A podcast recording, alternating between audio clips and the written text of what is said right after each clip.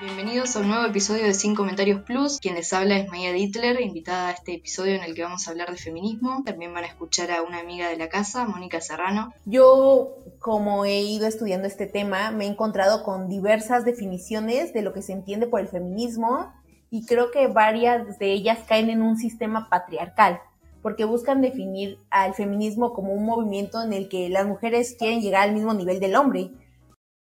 Es un poco complejo esto porque también dentro del feminismo pues hay diferentes, diferentes corrientes, ¿no? Podemos hablar de un feminismo interseccional, transfeminismo, un feminismo radical, un feminismo factual. Y siento que también el feminismo es como un lugar donde sé que si yo cuento mi historia o las mujeres contamos nuestras historias, nuestras vivencias, las chicas que son parte de nos van a creer, la, les vamos a creer y no nos van a juzgar y no nos van a norma y no van a normalizar la violencia, ¿no? Como si lo platicamos a alguien más que desconoce tal vez del tema. Está de la chingada ser mujer en Oaxaca, porque no se nos garantizan nuestros derechos. La autoridad no está haciendo nada para erradicar estos problemas. Punto de control. Hola, buenos días, buenas tardes o buenas noches. Esto es, como todas las semanas, Punto de Control, un podcast sobre videojuegos. Yo soy Gamaluna. Yo soy Eduardo Zamudio. Y pues esta vez tenemos otra vez una entrada un poco diferente porque pues hay que hablar de algunos temas y no en este podcast porque creo que tal vez no es el espacio indicado, pero hay otros que sí lo son. Entonces, amigo, te dejo para que nos expliques qué acabamos de escuchar, eh, dónde lo podemos escuchar completo y pues qué, qué te ha parecido esta experiencia de, de pues colaborar con este tema adelante. Muchas gracias, Gama. Bueno, pues gente, de hecho el fragmento que acaban de escuchar al principio es del episodio de esta semana, bueno, de la semana pasada y también de esta semana, del el podcast de Sin Comentarios Plus. Es el podcast entre comillas donde comparto contenido serio.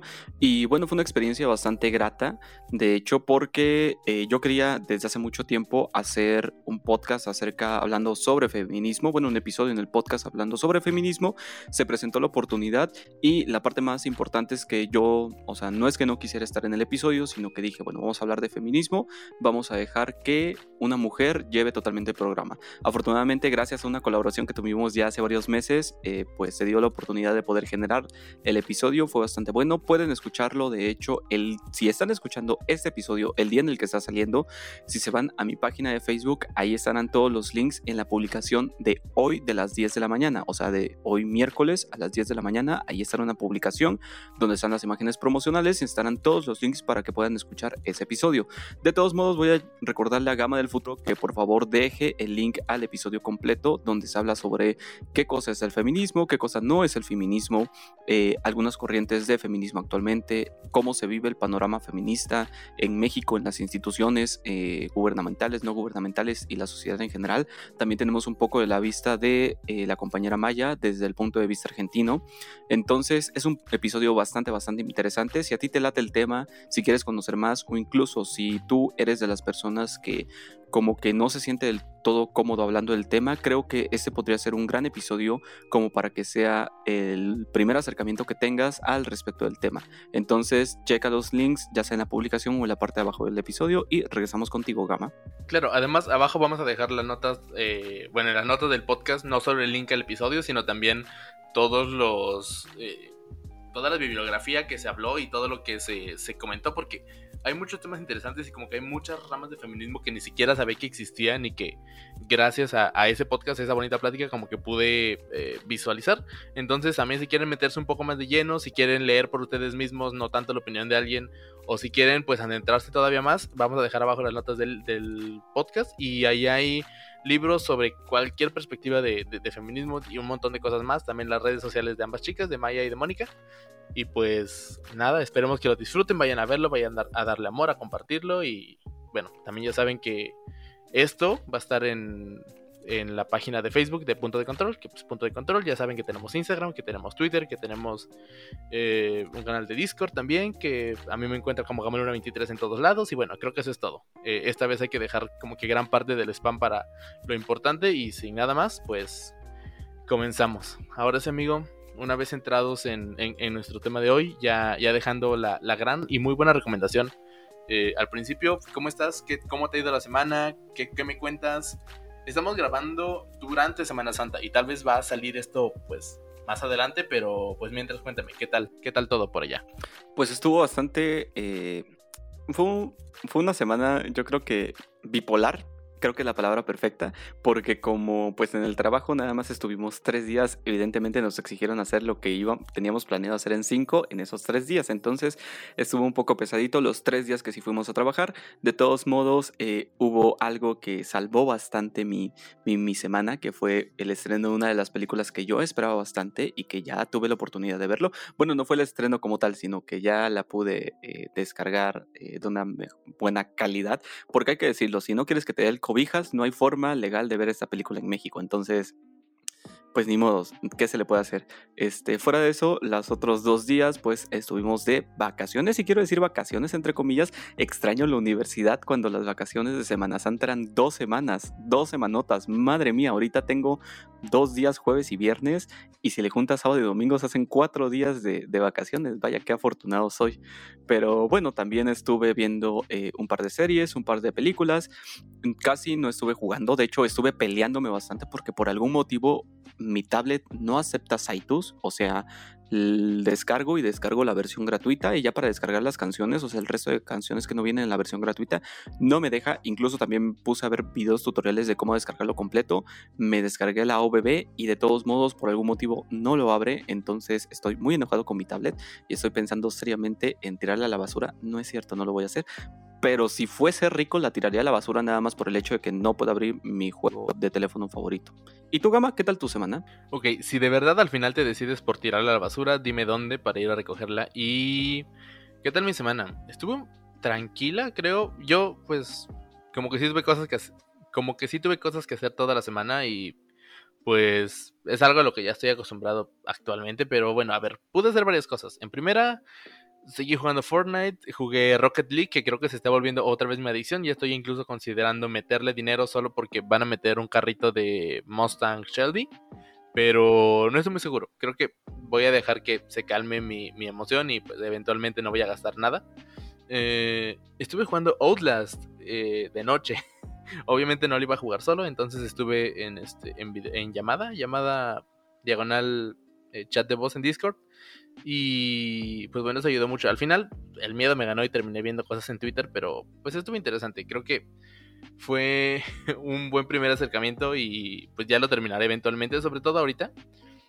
Como tú dices, estamos grabando justo en Semana Santa y platicaba contigo que eh, Semana Santa es el momento perfecto para jugar Doom, porque pues básicamente estás matando demonios una y otra vez y creo que eso es bueno, relativamente, pero no lo tengo instalado, entonces no voy a poder jugarlo y pues ya veré, ya veré qué tal. Este, ¿qué he visto yo? Igual ya vi con contra Godzilla, al menos para la altura en la que ustedes están escuchándonos, ya lo vi, en tiempo, podcast todavía no. Em, seguí viendo este un nuevo anime porque ya terminó Shingeki no Kyojin, entonces ahora estoy viendo uno que se llama Boku no Hiro, que no tiene nada que ver con Boku no Pico, obviamente. Eh, está muy padre, está curioso. Me acabé la primera temporada en, esta semana. Y pues creo que eso es todo. ah, empecé a ver en, Amazon Prime un anime diagonal serie animada que se llama Invincible Man. Está, está padre, se ve interesante y ya veré qué tal.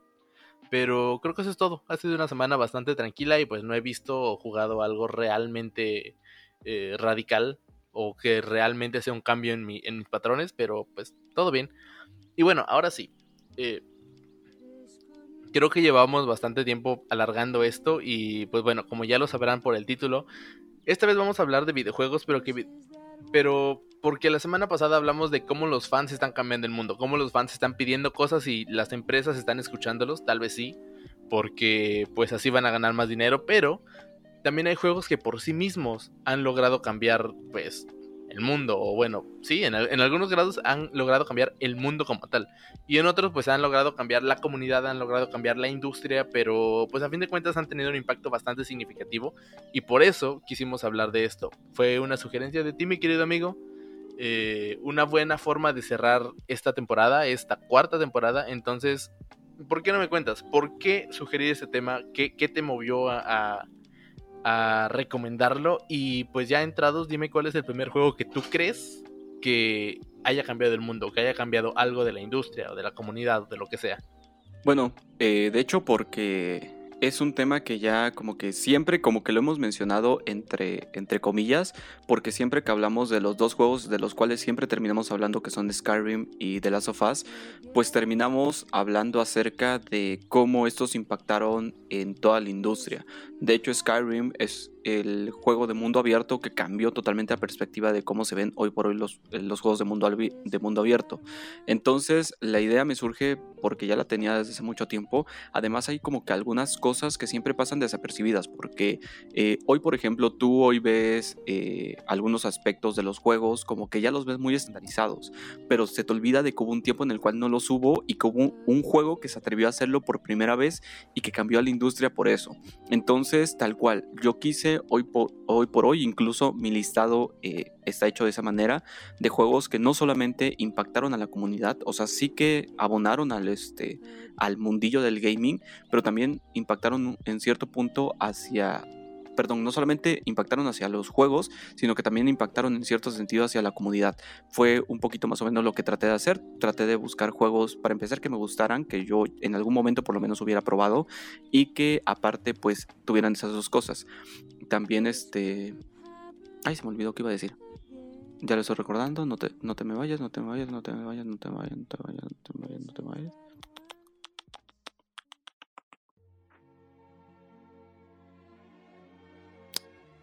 No, se me fue. bueno. Gracias a, la magia de la edición, ustedes no acaban de, ver que acabo de divagar, de divagar como por 20 segundos y que acabo de tener un achaque mental.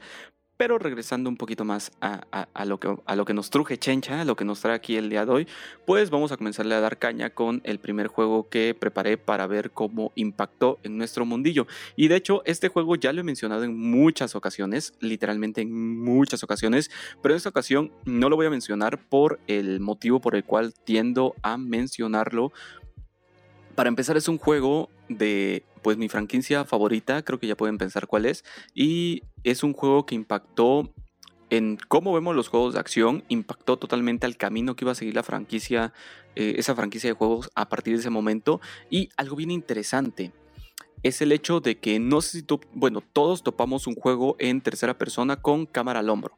Este típico, esta típica cámara que se ocupa en The Last of Us, que se ocupa en ¿En qué otro juego, verás? En Grand Theft Auto, mm, Uncharted, Gears of War incluso. toda esta cámara al hombro, al hombro no fue inventado, pero sí hubo un juego que la popularizó y que debido al éxito que tuvo fue que se consideró una cámara bastante importante. Me refiero a Resident Evil 4. La cámara al hombro existe hoy por hoy como la conocemos gracias a este título, más allá de todo lo que pudo aportar, porque vamos, eh, fue, de hecho ganó en el, en, el, en el 2004, ganó a Juego del Año, este, Resident Evil 4 salvó eh, este, la saga Resident Evil, impactó bastante a la comunidad, tanto de que por algo hoy por hoy se sigue jugando, pero el punto es de que por este concepto de eh, la cámara al hombro, de popularizarlo y de colocarlo en el lugar donde está hoy y que se dieran cuenta, porque antes de eso sí que hubo unos intentos por hacerlo, pero como que era una cámara que no, no terminaba de cuajar, sobre todo porque veníamos de cámaras muy estáticas, era muy poco común tener una cámara libre todavía, entonces encontrar un punto intermedio entre eso, pues fue bastante complejo y Resident Evil 4, aparte de que evidentemente fue de los primeros en integrarlo, fue el más importante en integrarlo, lo hizo de una manera bien, creo que a nivel técnico, aparte del juego Ah, técnicamente hablando es, es bastante raro, entonces me sorprende mucho lo bueno que hicieron la cámara, que de hecho mantuvieron esa, exactamente la misma fórmula para el Resident Evil 5 y para el Resident Evil 6. O sea, es prácticamente la misma cámara y es prácticamente el mismo sistema que se ocupa para moverla. Entonces, por eso es que eh, Resident Evil 4 arranca esta lista. Ok, concuerdo contigo en que es un juego bastante, bastante trascendental en la industria como tal, porque sí, creo que fue el primero que estandarizó la, cámara al hombro, el primero que manejó una tercera persona tan homogeneizada entre todas las entregas eh, posteriores y pues lo que vendría en la industria en general para los juegos de acción e incluso algunos otros géneros que fueron adaptándolo poco a poco. Y me gusta, me gusta, se ve interesante, se ve creo que es un juego que ha envejecido muy bien, que a pesar de todos los años que ha tenido, sigue siendo vigente y por eso hay tantos remakes y tantos nuevos ports, bueno, no remakes, ports, que pues no solo se puede jugar en Play 2, en Xbox 360, sino también en Play 4, en Xbox One, en Series X, Series S, Play 5, eh, hasta Nintendo Switch me parece, también está para PC, es un juego que no se preocupa por cómo se ve, sino en que se juega demasiado bien y ya pues se van agregando cositas estéticas, cositas de gráficos, cositas de, mejorar la experiencia visual. Pero en general el juego sigue siendo el mismo. El juego base es exactamente igual y no se siente mal, no se siente feo. Eh, ha, ha, logrado bastante y estoy completamente de acuerdo contigo. Creo que es el primero y que no nada más impactó en un género, sino también en la industria en general. Y pues es bonito, es bonito ver que las franquicias que te gustan pues están ahí y están creciendo y están eh, afectando de manera positiva el, pues, todo, lo que, todo lo que implica los videojuegos, ¿no? Ahora, yo, yo quiero irme más atrás, quiero irme todavía mucho más atrás a la época de los ochentas, porque, pues bueno, si tú lo dices bien, es algo que impactó la industria y que pues son juegos que has jugado. Yo también quiero hablar de este porque también lo he jugado y creo que todos lo han probado al menos alguna vez y creo que fue lo que empezó la fiebre de las consolas a nivel eh, mundial o al menos en Occidente y posteriormente Japón.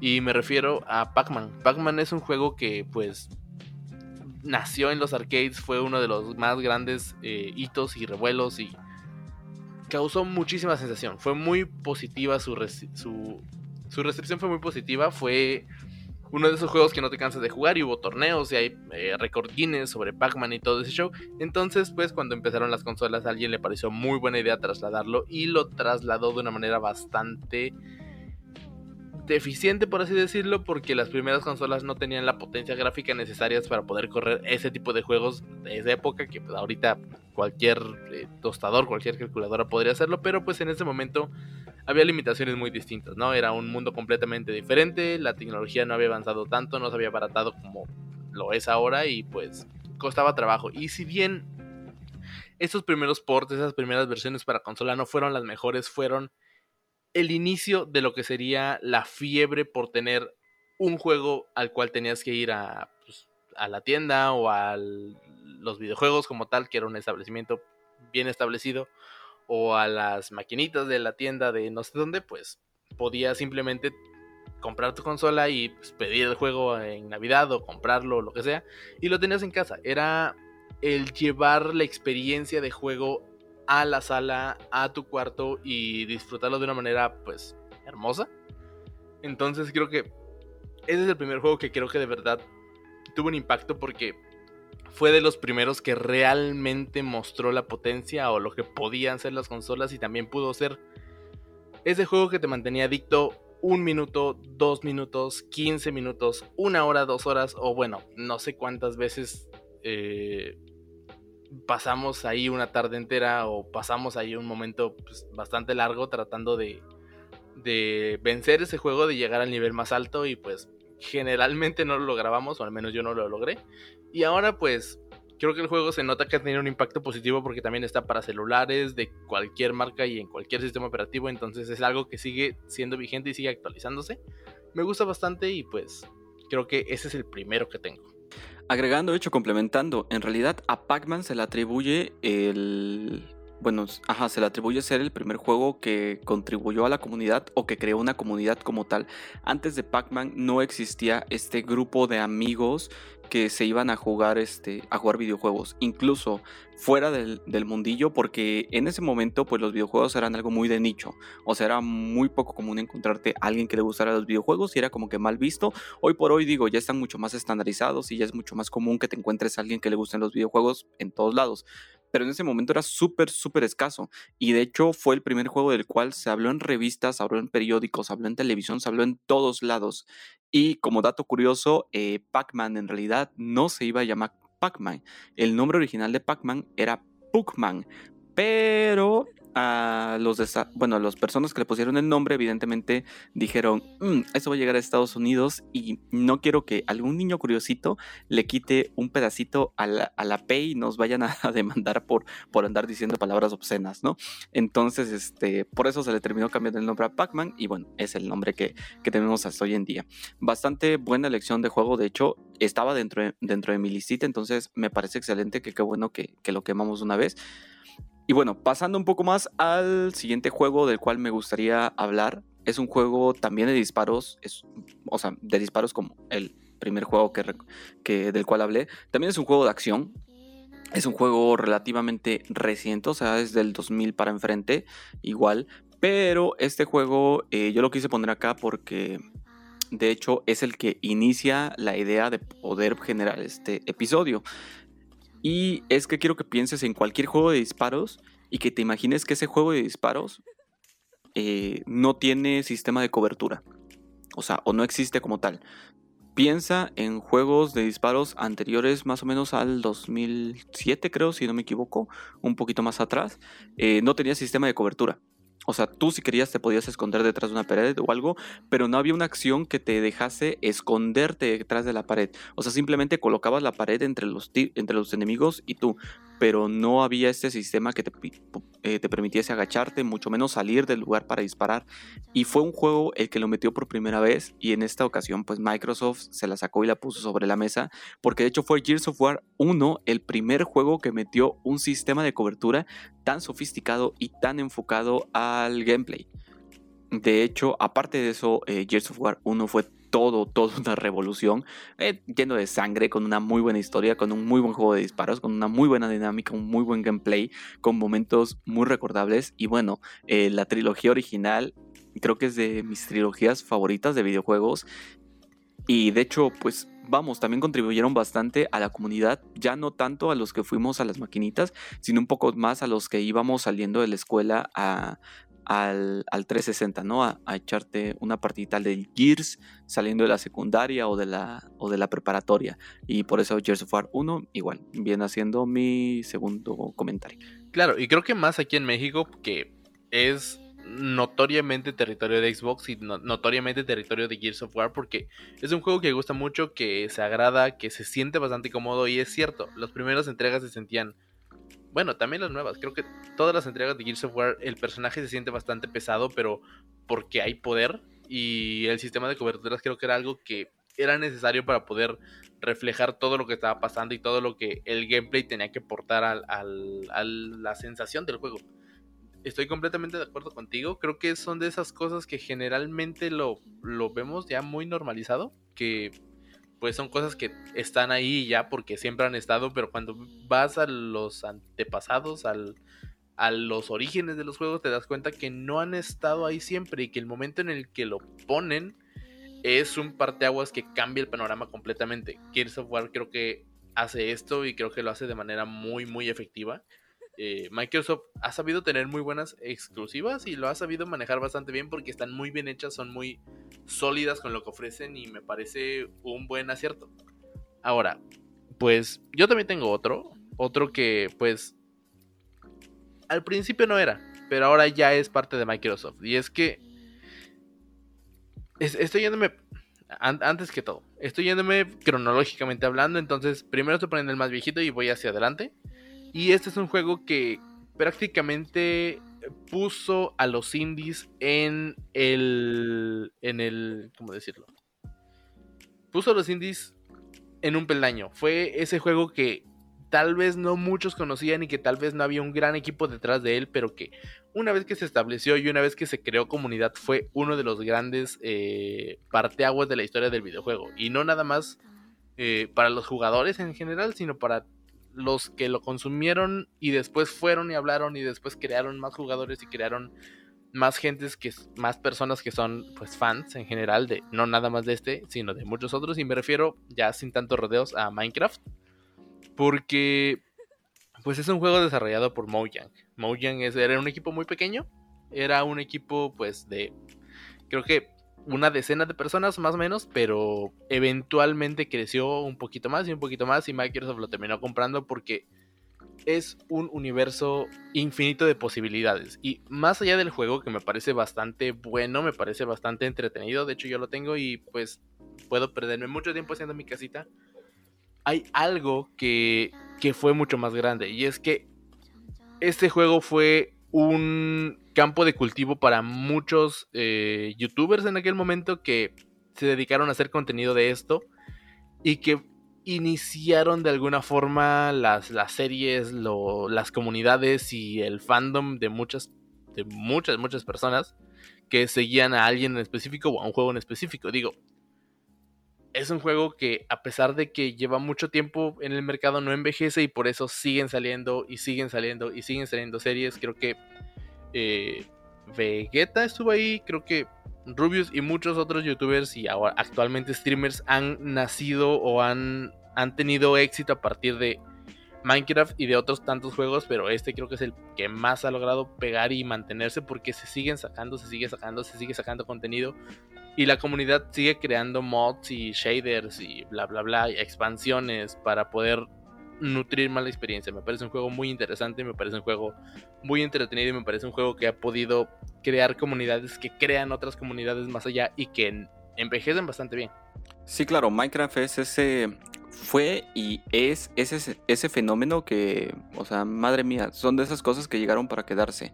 Creo que precisamente lo que tú mencionas es muy cierto, esto de que pues Minecraft es es un lienzo en blanco y eso es precisamente lo que lo hace tan grande y lo que lo hace tan único, que no tienes que seguir este, no tienes que seguir una línea, no tienes que literalmente es un juego donde puedes hacer lo que tú quieras. Digo, siempre en los juegos de mundo abierto existen misiones, existen ciertas limitaciones, donde sí, donde no, y aquí no. O sea, literalmente tu imaginación es el es límite. Digo, eh, por lo por eso es que ha, ha, sobrevivido hasta, hasta la fecha y yo creo que es un juego del cual me gustaría hablar en algún otro episodio largo y tendido específicamente sobre él, porque es un, fue un fenómeno muy, muy curioso el cómo se desarrolló a lo largo de los años, su resurgir en el 2019, eh, los gestos que se crearon cuando, cuando nació, eh, junto con algunas expresiones que hoy por hoy ya no se ocupan tanto, pero que en ese momento se crearon precisamente gracias a Minecraft. Y bueno, todo, todo un hito, este, Minecraft. Pasando ya a mi siguiente juego, brincándonos, regresándonos, de hecho, regresándonos bastante. Eh, y pasando de regreso a las maquinitas o a los arcade, pues de hecho me gustaría mencionar un juego que es un juego de peleas, no es Mortal Kombat.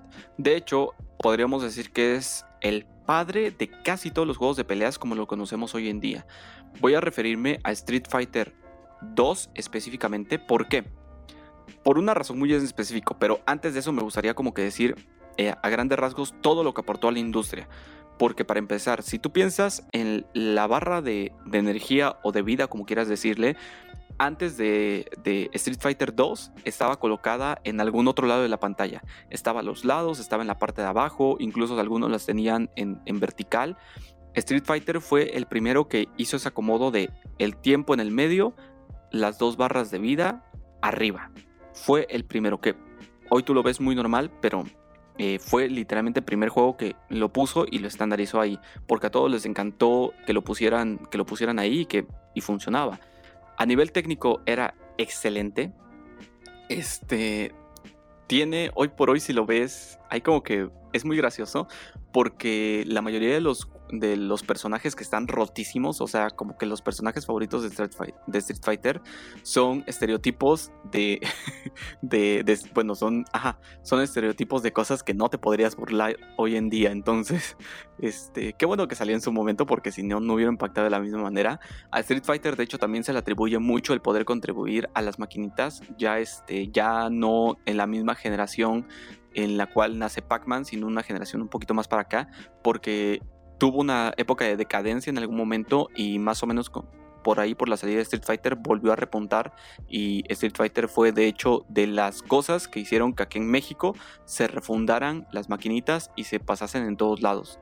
Eh, a Street Fighter le podemos eh, de hecho achacar el hecho de que se hayan creado juegos como Mortal Kombat, como Killer Instinct, como eh, The King of Fighters. Y lo más importante, y por lo cual yo lo metí en esto, que de hecho es algo que no sabía, Street Fighter 2 tenía un error bastante considerable y era el hecho de que tú antes de este juego, en un juego de peleas, tenías que hacer un golpe, terminaba la animación de ese golpe y luego podías hacer otro hasta que terminaba la animación de ese golpe. Por algún motivo, Street Fighter 2 en casi todas las versiones que salieron tenía un problema y era el hecho de que tú, si hacías un, un movimiento, perdón, si hacías un golpe, lo detenías a la mitad o en algún momento en específico y luego hacías otro golpe, la, la animación del primer golpe se cancelaba, o sea, se paraba y comenzaba la animación del segundo. Y esto, señoras y señores, creó lo que hoy en día conocemos como los combos. En ese momento, evidentemente, te digo, era un error que, que no debió haber estado ahí, pero que la gente supo aprovechar. Porque era, por ejemplo, sabían que si te agarraban con una patada en la parte de arriba con Ken, valía porque te iba a pegar tres o cuatro veces. Entonces todo esto creaba que, que, que, pues bueno, se fuese mucho más complicado ganarle a un jugador experto. Comenzamos a hablar ya de personas que se dedicaban a aprender a hacer este tipo de combos. Porque hoy por hoy es muy fácil en algunos juegos de peleas. Hay botones específicos, presionas dos, tres botones y ya te hacen un combo que te baja un chorro de vida o ya te hacen un especial. En ese momento no existían. Los combos eran hechos 100% por los jugadores. Entonces tú podías eh, inventarte una cierta selección de golpes para hacerlas en cierto momento en específico y podías ponerle tu nombre porque pues básicamente tú lo habías creado literalmente a partir de un error que existía en el juego y ojo cosa mucho más interesante que se podría decir de este juego es el hecho de que fue de los primeros juegos que se tuvo gente experta que se aventó a generar torneos al respecto de esto. Digo, hoy tenemos torneos de, de LOL que son televisados y todo, pero en ese momento eh, pues no era algo que pasara. Y Street Fighter 2 fue de los primeros juegos que generaron eh, estos, este, estos torneos al respecto de, de juegos de peleas, hay que aclararlo, de peleas. De hecho, hay una muy buena que creo que es como que de las peleas más insólitas que han existido y de las más de las mejores que se han creado, que a lo mejor y se las estamos compartiendo es cuando un tipo se estaba enfrentando a otro y en la final estaba a un golpe de morir y a partir del, del melee, que, nos, que es esta acción cuando tú bloqueas un golpe y no te hace daño, después de hacer como literalmente de esquivar como 40 golpes seguidos, le logra bajar la suficiente vida al otro y termina ganando, estando a un, a un punto literalmente de vida, o sea, a menos de un milímetro de la barra de vida. Es muy buena, es muy emocionante y yo creo que se los vamos a estar dejando en algún lado en ese episodio o se los vamos a estar compartiendo en la página, entonces vayan a checarlo también en la página. Esas victorias donde tienen nada más un píxel de vida creo que son las más satisfactorias y más si estás en un torneo, entonces, claro, si me mandas el link lo, lo pongo de una vez y pues que, tenga sentido mientras escuchan este, este episodio.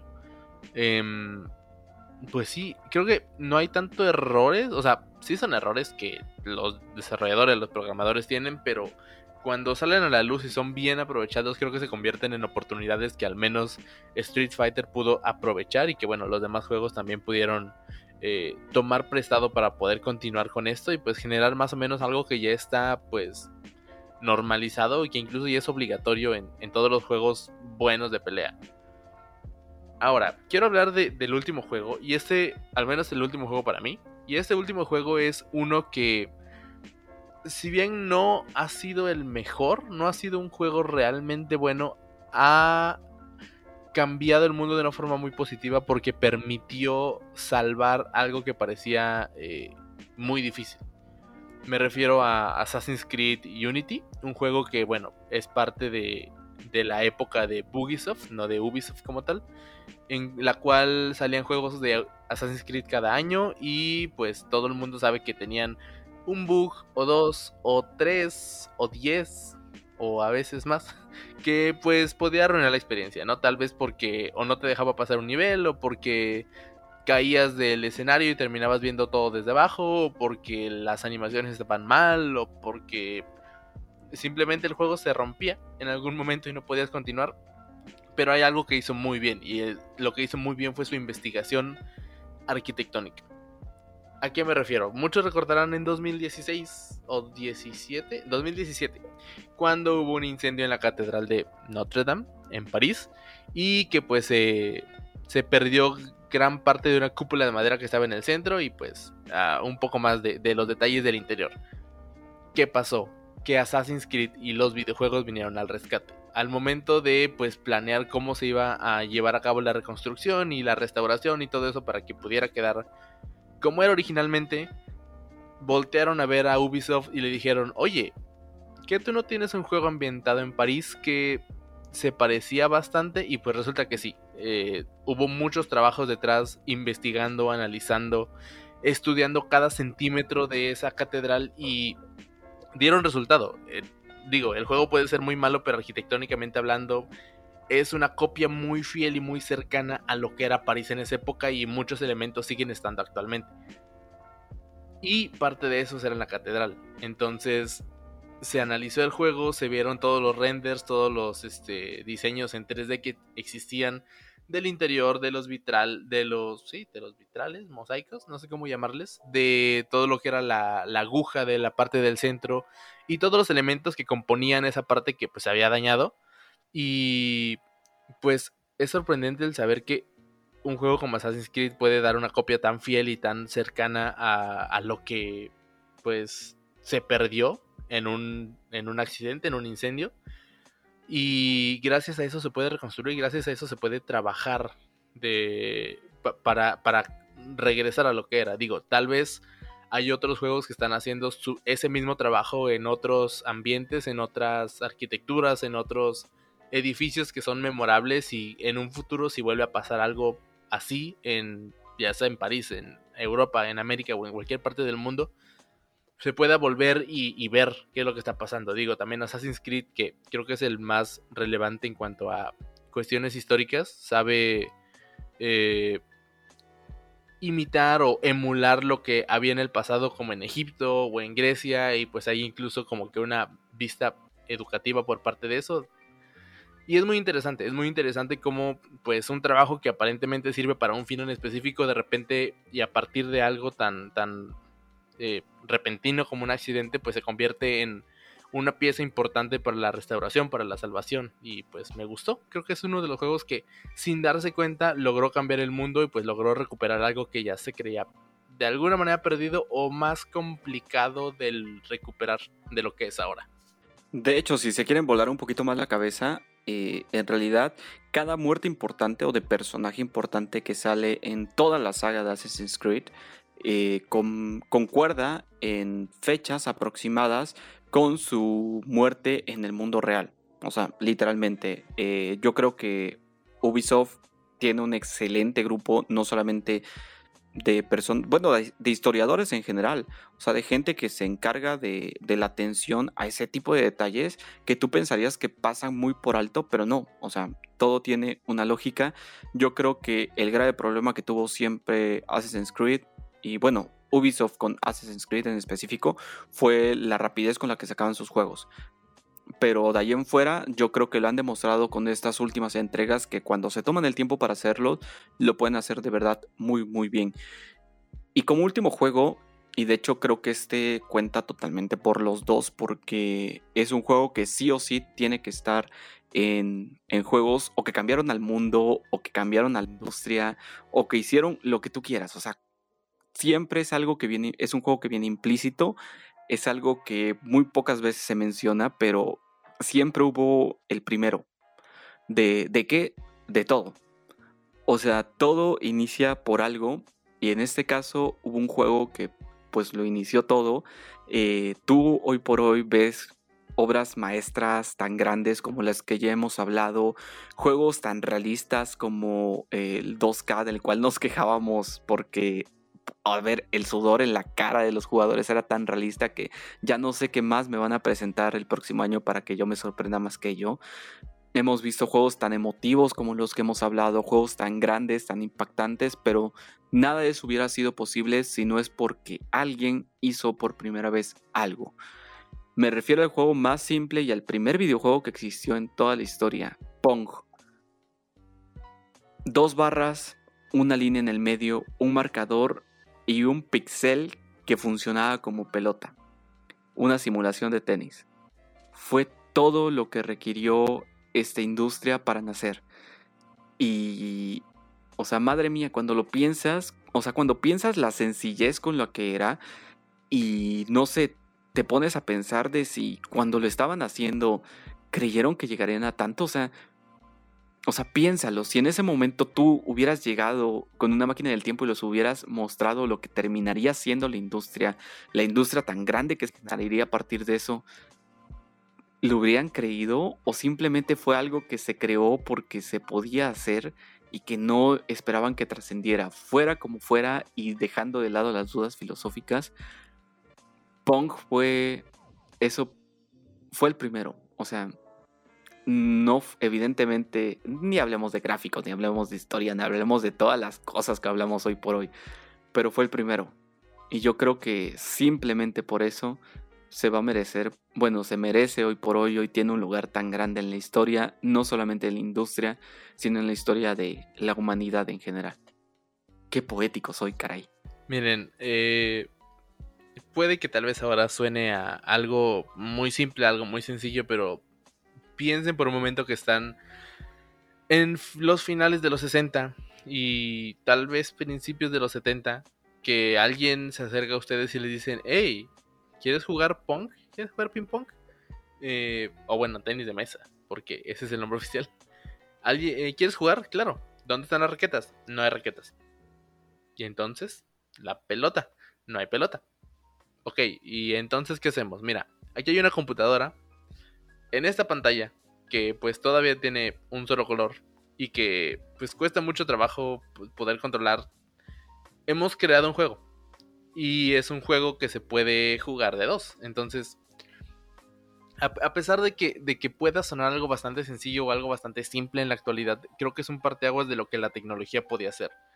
Em, en alguna clase llamada Sociedad de la Información en la universidad vi cómo el boom de la tecnología viene a partir de algo tan, no sé, en ese momento importante, y todavía lo es importante, pero tan, tan diminuto literalmente como es el microchip.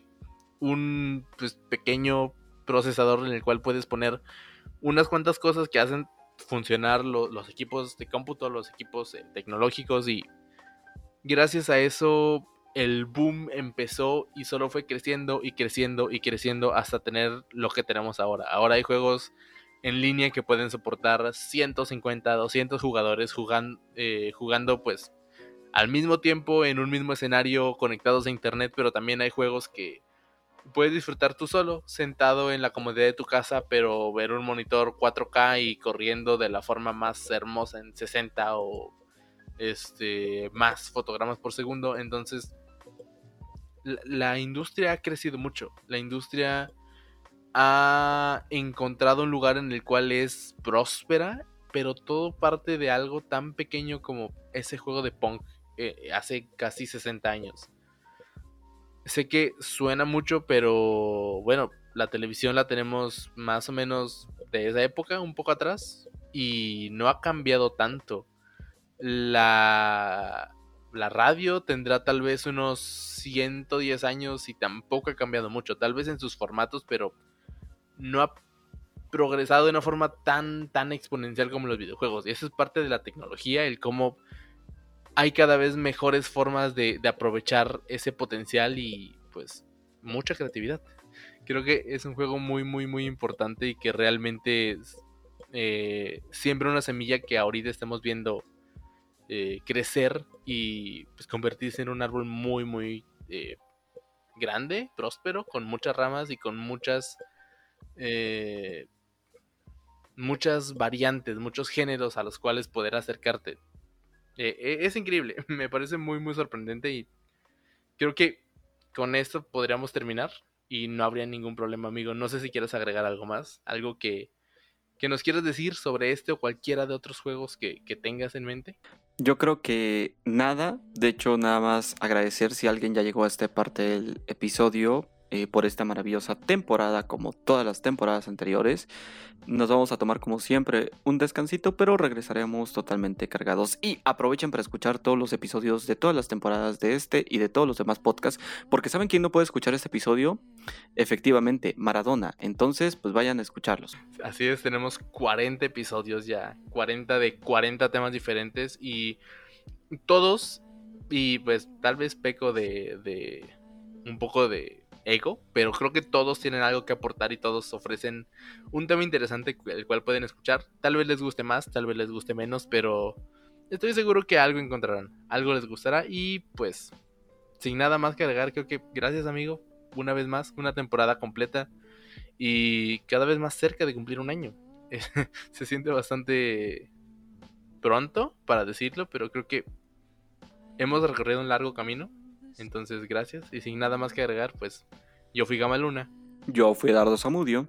Y esto fue Punto de Control. Gracias por estar esta cuarta temporada y nos vemos en la quinta. Mm.